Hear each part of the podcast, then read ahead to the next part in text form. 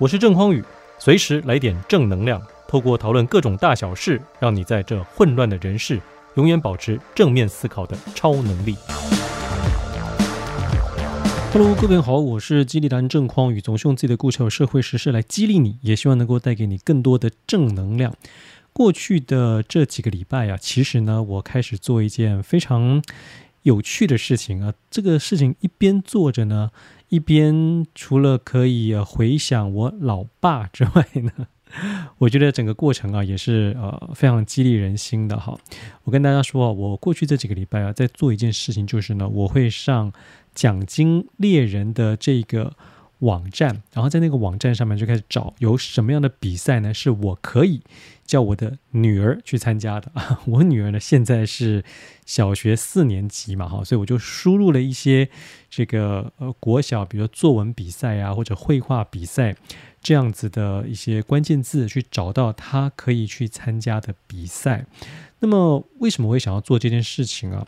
有几个很重要的原因。第一个就是各位可能知道哈，现在的学生啊，他未来呢，不管是要上国中啊，上高中啊，所谓的学习历程就变得非常重要。那么你在学生时代，你到底有没有去参加一些竞赛呀、比赛，有没有得名啊？哦，这个就会决定你有没有办法写出好看的这个学习历程。那么我等于也是啊，帮助我的女儿，哎呀，希望她的这个学习历程可以漂亮一点。那么我们过去啊，其实也偶尔会参加一些比赛，比如说他自己学校这个石牌国小，就有一些什么。呃，故事创作比赛啊，它除了是要有文字之外呢，诶，还要把它录成声音，有点像是这个创造创作故事的短剧这样子。那因为我自己呢，就是有这些设备嘛，于是我就协助他，诶，让他把这个故事创造出来之后呢，把它。打成脚本啊，然后开始跟着他一起，这也是一种亲子同乐嘛。我们那个竞赛，诶，他还得了这个全校就他那个年级的第一名啊，还不错啊，还代表他们学校去参赛啊。所以像这样子的一些参赛，就可以让他未来的这个学习历程、学习履历可以写得很漂亮。所以我也建议啊，很多家里有孩子。的这些朋友们，你也可以这样子哈。一方面呢，是训练小孩，他不管是写作的能力啊，或者是面对镜头啊，假设参加这个影片竞赛，或者是什么 podcast 啊，他需要在这个录音机前面，在手机前面做这些声音的表现。你让他多方的尝试，多方的学习，就可以让他培养这样子的能力。而让我们家小朋友去参加这个比赛的同时啊，也让我回想到。我的老爸，哎呀，就是我的老爸呢，在我很小的时候啊，就常常会逼我写作文。我不晓得各位的童年是不是很愉快？我告诉你，我童年非常不愉快啊。我这个童年不愉快在于哪里呢？在于哦，平常大家可能呃每天就是也许可以睡到那六点半啊或者七点，然后起来吃早饭去上学，对吧？No，我从小呢，从我有记忆开始啊。我是五点起床，五点起床，赶快上个厕所，洗把脸之后，我就要跟我爸，被我爸抓着去爬山呐、爬到大概六点半回到家，吃早饭，梳洗一下之后呢，再去上学哦。所以我长不高，跟从小没睡饱有非常大的关系。我平常是这样子，五点要起床。那例假日你可能觉得总可以休息了吧？No，例假日呢，四点半起床，爬。更远的山啊、哦，呃，当时呢，我当然觉得非常非常的痛苦啊，内心也非常的不平，因为我这个爬完山之后啊，周末啊，爬完山这个，我虽然是可以睡个午觉，可能睡到三四点，但三四点一起来，你知道我要干嘛吗？我爸开始逼我写作文呐、他每个礼拜六、每个礼拜天都会叫我各写一篇文章。这个什么主题呢？各种主题都有啊。从比如说今天假设是双十国庆，因为这个双十国庆放假好了，那为什么有双十国庆？我就必须要写出这样子主题的文章来。那写完双十国庆呢，各个大小的节庆，比如端午节啊、中秋节啊，什么全部都要写。写到后来有一次啊，没有主题写了。你知道我爸叫我写什么吗？那天早上爬山的时候。我跟他讲说：“老爸好累哦，各位不爬山，我昨天晚上没睡好，翻来覆去睡不着，各位不要起来。”他照样把我挖起来，然后跟我说：“好，你今天的作文题目就是我翻来覆去睡不着。”所以，我从小就被我爸训练要写这各种主题文章都要会写。那有一次更好笑，我跟我哥我们爬山爬得好好的，突然我哥惨叫一声：“哎呀！”为什么呢？因为他的肩头上呢，就呃突然有一个鸟啊，那个鸟屎啪一下打在他肩膀上。我爸看到哈哈大笑，至于说：“哎，你今天的作文题目就是。”我走鸟屎运，哎，各位，你看 这个太有趣了哈！各种文章啊、题目啊，我们都得写。我觉得这样子的训练，让我后来像我现在啊，想要写任何文章的时候，其实都没有任何的惧怕或者是不耐烦的，因为小时候就已经培养出这样子的能力了哈。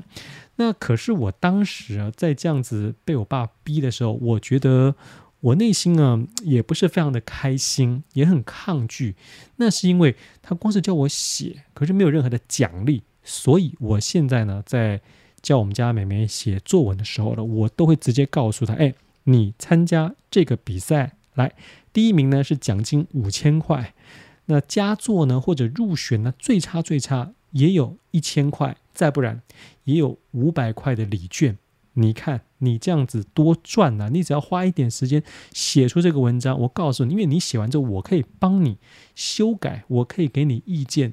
于是你最后这个成品呢，就算拿不到第一名，至少拿个什么佳作啊，啊也是不错的啊，对不对？我就用这种呃诱之以利啊，哦动之以情啊。再不然，刚刚说，你看你上一次。我们一起创作的那个比赛那个故事，你不得奖了吗？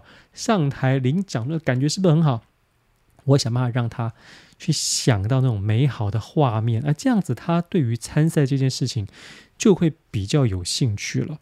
而我更要说，我在跟他沟通的过程里头，我有跟他说：“呃，妹妹，你知道，呃，我在跟你一样年纪的时候，我也是非常的痛苦，我也非常不想写这些文章。”可是到我现在呢，我就非常感谢我的老爸，哎，感谢你的爷爷当年有这样子逼我。那我知道呢，我如果现在也这样子逼你这样写作的话，而且我是用很正向的方式来鼓励你写作，你现在即使不开心，你未来一定会感谢我，就好像我现在还一直感谢我老爸一样啊。那你都已经知道这个结果的事情啊，那当然，呃，美眉在这样的训练之下呢，她一定就比其他同学在写作这件事情上面，因为有更多的练习，所以就会有更好的表现啊，哦，这个是毋庸置疑的。于是，呃，各位朋友，你如果有孩子的话呢，我建议你啊，也可以用这样子的方式去鼓励他们去参加一些比赛，因为这过程之中训练出来的能力。都会是他们自己的。那我在参加这个叫他参加这个比赛的过程呢，也是会手痒啊，会自己看到一些我也可以参加的比赛啊。所以说我最近就看到一些，比如说呃，全民都可以参加的一些什么标语竞赛呀。再办是这个 TGI Fridays 啊，各位这个 Fridays 这个餐厅呢，他也搞了一个征文比赛。他说呢，这个征文比赛呢是要跟他们的 TGI Fridays 啊。到了台湾也差不多三十年了嘛，所以大概从一九九零年 到这个两千年，两千年到两千一年，每隔十年，你在这个十年之间，嗯，你有没有你在 TGI Fridays 发生你印象最深刻的事情？不管你在那边工作啊，或者你什么庆功宴可能办在那个地方啊，哈，都可以。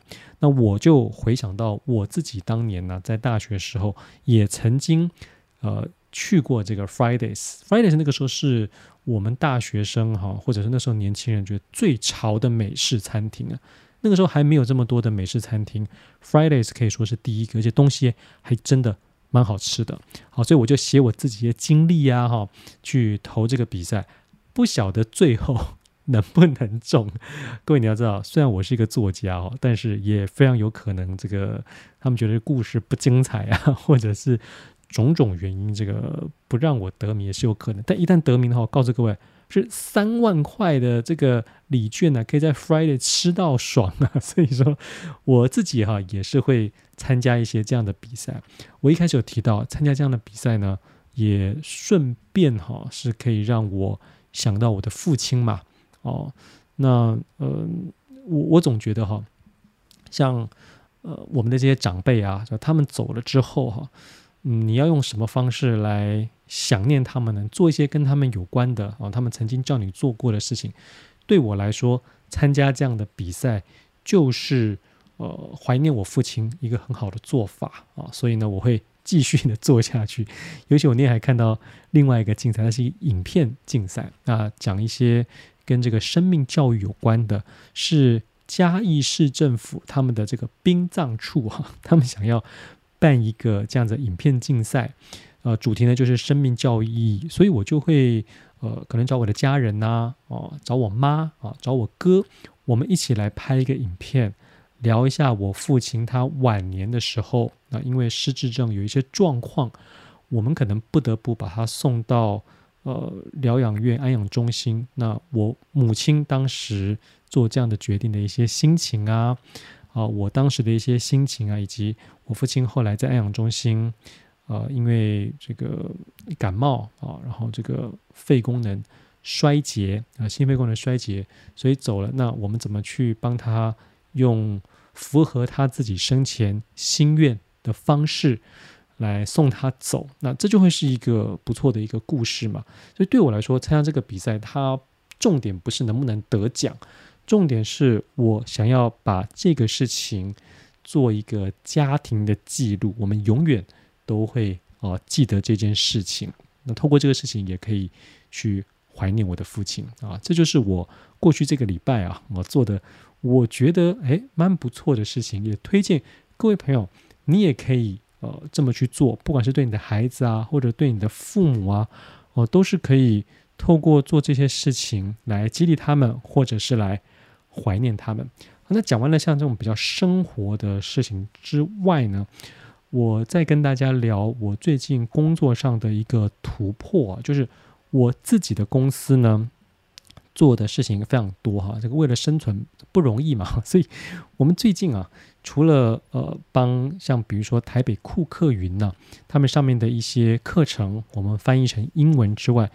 因为这个起头哦，就让我想到哇，这个以后呢，一定会有非常多跟英语有关的一些工作，跟双语有关，推动双语政策的一些相关的工作。那么我就好好去争取吧。所以我就看到某一个很大的一个也是政府单位啊，他希望可以让呃台湾的民众呢，去更多的去接触一些这些呃国际的新闻啊、或者是台湾。这个国内的新闻，我们怎么样可以用英文来跟外国的朋友沟通啊、交流啊？所以我为了投这个标案，我特别找了我认识的知名的呃南非籍的 YouTuber 哈、啊，这个 Nathan 啊，一起加入我们的团队。找了我以前的在东吴大学的同事啊，哈、王教授啊，就我们组这样的一个团队去投标。可是我在报告当天呢，我一到现场，我觉得有点不妙啊！怎么不妙法呢？就是除了我们之外呢，还来了另外一个单位。这个单位呢叫做 ICRT。哎呀，各位，这个有了 ICRT，你觉得我们的胜算大吗？而且 ICRT 啊，我后来查了一下资料，他跟这个单位过去几年就已经呃一直有在做他们的一些 case 啊，所以有这么大一个品牌。那的确啊，我们是很难打得过的。那后来结果出来，的确哈，也是被呃像 ICRT 这个单位去拿走了。那你说我会觉得很失望难过吗？那倒也不会。为什么呢？因为这就是一个经验呐。而且大家有所不知啊，我早在几年前呢，就透过别的管道，我就已经认识了这个 ICRT 里头的总经理。于是呢，我现在的方式是会跟这个总经理在联系之后啊，说真的，这整个工作的工作量是非常大的啊，所以我不认为他们自己的 team 能够独立的完成，特别是它里头呢，可能还有一些拍影片这样的工作。那拍影片的部分，我们公司就可以跟他合作，成为他的下包商啊。有时候这个大标案你拿不到没关系啊，别的公司拿到之后，你当他的下包也是 OK 的。我们最近啊。就跟很多不同的单位进行像这样子的合作，比如说一个国际的线上的论坛，那假设了哈，是类似像什么《远见》杂志或《天下》杂志这样子的大公司拿到，我立刻就跟他们联系说，哎，那个活动上面也需要双语主持人吧，请找我；需要做直播吧，请找我。也就是说，我们吃不到肉，至少要喝碗汤，对吧？啊，你汤都不给我喝，我至少也要刮一层油下来。那也透过这个契机呢，我又跟我很多年前认识的空中英语教室这个杂志这个集团里头的蔡副总，我们又联系上了。那我就跟他说，下次哦，一定会有很多其他的这样的这种推动双语啊、推动双语教育政策，类似像这样子的一些呃标案出来，那我们可以一起合作去标，因为。我知道，这些县市政府他们可能会想要办双语教育相关的论坛，又或者是说有一些议题，他们希望能够用英语的方式呈现，那总要有个地方曝光嘛。我们如果可以把比如说反毒啦、啊反洗钱啦这样子的主题，就直接跟像。空中美语教室啊，啊，空中英语教室这样子的杂志合作的话，那又有这样子曝光的效应，对于我们拿到这个标案又会有非常大的帮助啊。所以你听我讲到现在，你就知道了啊。两个重点，第一个，我们呢在去争取一个业务的时候，有时候虽然你不见得能够独拿，或者你会被打败，但没有关系。想办法吃不到肉，也要喝碗汤；喝不到汤，刮一层油下来舔一舔啊，充充饥也好。于是呢，你就会像我一样啊，想办法去找到这些单位去合作嘛，啊，拿出你的一些强项来跟对方进行合作，这样子你一样是可以赚到钱。那再举一个实际的例子啊，我们呢，呃，就跟另外一个单位，当然是一个很大的研究机构，那他们也是要去。拿标案，所以由他们出面去拿了这个案子之后，要因为他们没有直播的人才，所以就会找我们这边来合作啊。所以这个绝对是一个可行的方法。那第二点就是哦，我们平常呢一定要广结善缘。各位，你平常参加一些活动的时候的这些名片交换的名片，可千万别丢啊。然后呢，不时的想着我跟眼前的这个人，我交换过名片这个人。还能够有怎么样进一步的接触跟合作？很多人说认识了新朋友之后，不知道怎么样继续话题，不知道怎么呃深入的去跟对方哈有一些进一步的交流。那其实也很简单，你就像我一样，一直想着我跟对方能够怎么样一起赚钱，或者能够怎么样有一些不同的合作，那你跟对方的话题就多了，你跟对方聊天也有一些借口了。我现在呢，就是用这种方式啊，不断的呢去可能认识新朋友啊，或者是巩固跟旧朋友之间的情谊。那反正大家在社会上生存嘛，啊，在社会上走总是会需要赚钱的，所以就各种方式可以进行合作来赚钱。因此呢，今天呢，我跟大家分享的这几个事情啊，除了是让大家可以激励自己的孩子啊，激励自己之外呢，也希望。你在你的工作上、职场上啊，呃，千万不要太害羞啊，主动的出击，然后不要把这个打败你的人啊、赢过你的人当成是敌人。你们一定能够透过某种方式继续的合作，就像我现在跟我的这些合作伙伴们一样。希望大家呢都能够在自己的事业上面呢找到更多的合作伙伴，事业蒸蒸日上。我们下一集的节目再会了。